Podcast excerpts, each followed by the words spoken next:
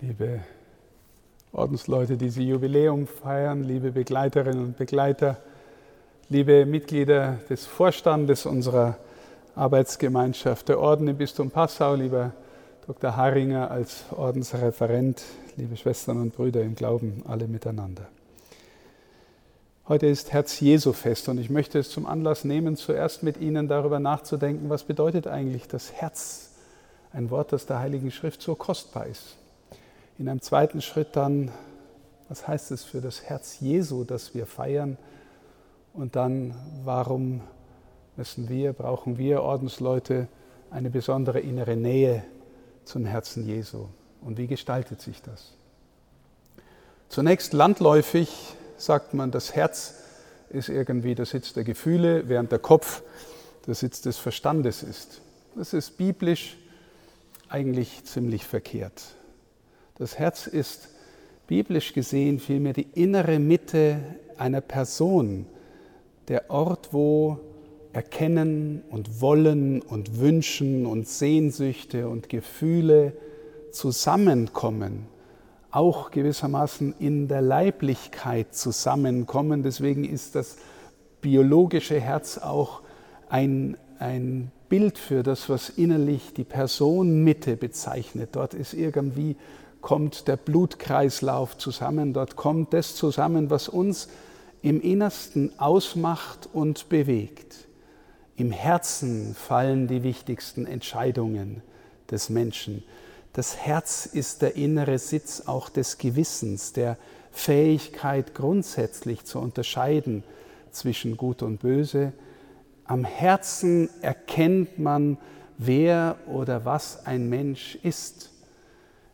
Das Herz ist auch der Sitz gewissermaßen, wo sich entscheidet, in welcher Qualität wir unsere Beziehungen leben, zu uns selbst, zur Welt, zum anderen Menschen und zu Gott. Das heißt, das Herz ist gewissermaßen so ein, ein wichtiges Wort unserer Schrift, dass die Frage nach der Erlösung auch immer wieder mit dem Bild bezeichnet wird, ich gebe euch ein neues Herz oder ich erneuere euer Herz. Und wenn Paulus sagt, der, der in Christus ist, ist eine neue Schöpfung, dann meint er es von diesem inneren Ort aus. Der hat irgendwie ein erneuertes, verwandeltes Herz bekommen. Aber, und genau das bezeichnet unsere Problematik, die Schrift kennt auch und Jesus kennt auch das Problem des Herzens. Luther hat das Wort geprägt vom Cor incurvatum in se ipsum, das Herz, das in sich selbst eingedreht ist, das in seiner Beziehungsfähigkeit nicht so offen ist auf Welt hin, auf Gott hin, auf den anderen Menschen, sondern gewissermaßen seine Beziehungen dosiert und instrumentalisiert nach dem eigenen Nutzen, aber sonst eher in sich eingedreht ist. Und wenn Sie Jesus mal über das Herz reden hören, dann ist es manchmal ganz schön dramatisch, wenn er sagt, aus dem Inneren, aus dem Herzen kommen all die bösen Gedanken, die schlimmen Sachen, die einen Menschen dann zu einem Sünder, einer Sünderin machen. Also einerseits das Herz die Mitte der Person, aber andererseits das Herz auch, sagen wir mal, der Kampfplatz an dem sich entscheidet, wer oder was ein Mensch ist und wo er letztlich hingehört. Und wenn ich gesagt habe, das Herz ist eigentlich unser Hauptbeziehungsorgan, dann meint es das, dass wir auch umgangssprachlich sagen, du hast Platz in meinem Herzen. Oder wir sagen, es gibt Menschen, die haben ein weites Herz.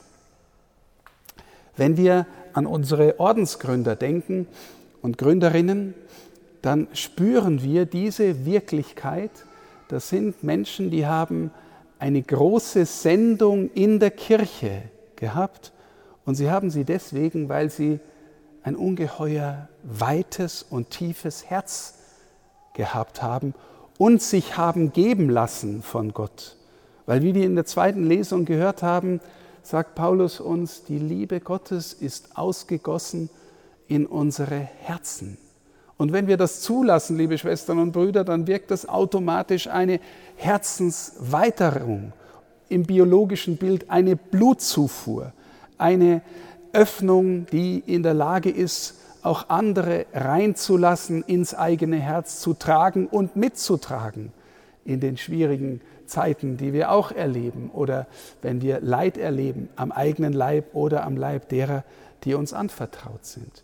Das Herz als Beziehungsorgan und nicht nur als ein Punkt, von dem aus ich gewissermaßen meine Beziehungen steuere, kontrolliere und dosiere. Deswegen ist das Herz auch der Ort, wo ich verwundbar bin, wo ich mich, wenn ich liebesfähig bin, mich notwendig auch verwunden lassen können muss. Wenn ich nicht verwundbar bin, wenn ich mich nicht vom anderen Menschen betreffen lasse und auch nicht von Gott betreffen lasse, dann habe ich, wie wir umgangssprachlich sagen, ein kaltes Herz oder ein enges Herz. Und deswegen, liebe Schwestern und Brüder, ist es in einem zweiten Schritt so wichtig, dass wir auf die Mitte der Person Jesu schauen und sagen, was ist eigentlich seine Sendung? Was ist, wofür ist er gekommen? Und eine der schöneren Antworten ist, er will, dass wir nach Hause kommen, neu in die Beziehung zu Gott kommen, weil wir durch ihn irgendwie ein erneuertes Herz, eine neue Offenheit, eine neue Begegnungsfähigkeit mit Gott bekommen. Wenn Sie an ein Liebespaar denken, dann, dann spüren Sie vielleicht dahin, dass Sie sagen, ja, er hat Platz in ihrem Herzen, sie hat Platz in, einem, in seinem Herzen und in beiden ergibt, aus beiden ergibt sich eine Beziehungswirklichkeit, die gewissermaßen von den offenen Herzen der beiden und dem Ineinander ihrer Herzen geprägt ist. Und in diesem Sinn, glaube ich, möchte Jesus, dass wir in seinem Herzen ruhen. Hans-Urs von Balthasar hat ein sehr frühes Buch geschrieben, wo er von dieser Wirklichkeit so berührt war. Das Buch trägt schlicht den Titel Das Herz der Welt. Das Herz der Welt. Christus ist das Herz der Welt. Er ist nicht nur der Sinn, in dem alles geschaffen ist und der, der allem seinen Sinn gibt. Dieser Sinn ist gewissermaßen Liebe und deswegen ist er das Herz der Welt. Und wenn ich vorhin an die Ordensgründe erinnert habe, ähm, dann können wir vielleicht von diesem Beispiel her verstehen, was ich damit meine. Meine äh, Mitbrüder schreiben mir manchmal, ich habe es hier auch schon mal erzählt in diesem Kontext, ähm, wenn ich aus anderen Ländern äh, Mails bekomme von Salesianer-Mitbrüdern, dann schreibt der Mitbruder manchmal in Don Bosco, dein sowieso. In Don Bosco.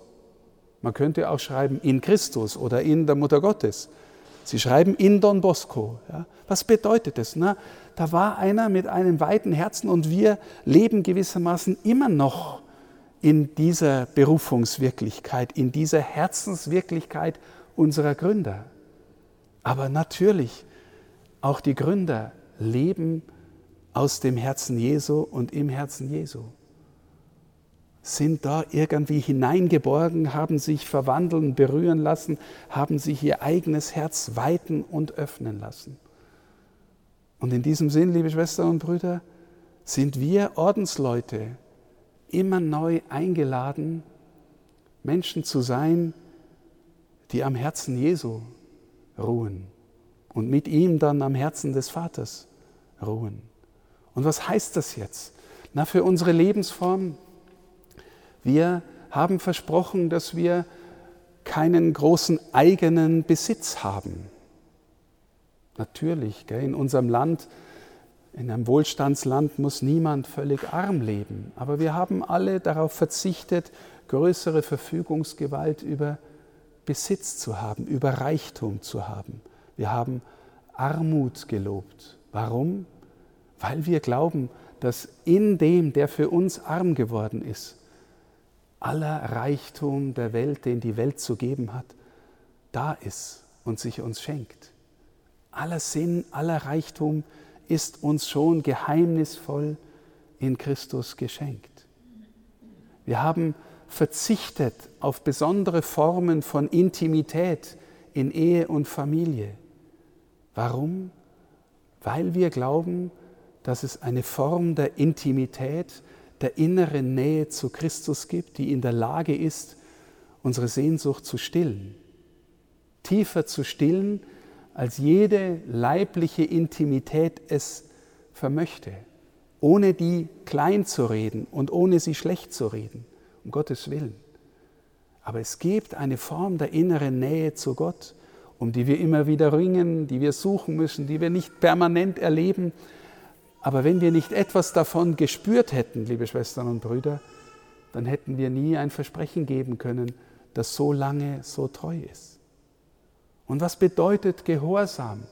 Nun, wenn wir Gehorsam richtig verstehen auf Christus hin, dann dürfen wir glauben, dass sein Wille für uns ist. Erstens, dass wir glücklich werden, dass wir selig werden, aber auch, dass er die beste Version aus uns heraus lieben will, die er in uns hineingelegt hat. Wenn wir lernen, seinen Willen aus Liebe zu tun, dann, dann wünschen wir und sehnen wir uns danach, Herr, ich glaube wirklich, dass du mich geschaffen hast und, und etwas in mir zu, lebendig werden lassen willst, das für die Kirche, für die Welt eine einzigartige Berufung, eine einzigartige Sendung ist. Keiner ist wie du und ich.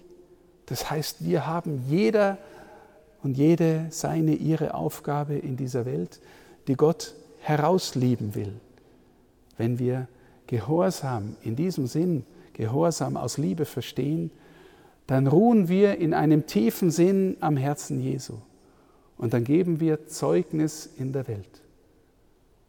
Liebe Schwestern und Brüder, vor allem liebe Jubilarinnen und Jubilare, danke von Herzen, dass Sie seit 50, 60, 65, 70 Jahren unterwegs sind, Gottsucherinnen und Gottsucher sind und ihrer Berufung treu sind, am Herzen Jesu zu ruhen.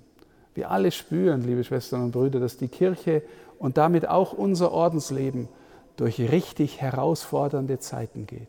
Richtig herausfordernde Zeiten. Und ich persönlich bin überzeugt, dass die Kirche nichts nötiger hat als Menschen, die sich dafür entscheiden, ganz am Herzen und im Herzen Jesu leben zu wollen. Deswegen von Herzen danke für Ihr Zeugnis in dieser Zeit, in dieser Welt, in dieser Gemeinschaft dass das nicht immer leicht ist. Okay, das Gemeinschaftsleben nicht immer leicht ist. genau, aber der Herr Jesus hat uns auch nicht versprochen, dass es immer nur leicht wird. Aber er hat uns versprochen, dass wir in der Freude sind und immer schon etwas von dieser Freude im Innern verspüren dürfen, auf die wir einmal in der Fülle zugehen. Ich wünsche Ihnen, dass die Freude wach bleibt, dass die Nähe zum Herrn da bleibt, dass sie spüren dürfen, dass sie eine wunderbare Berufung haben in dieser Kirche, in dieser Zeit. Danke für Ihre Treue. Gott segne Sie. Amen.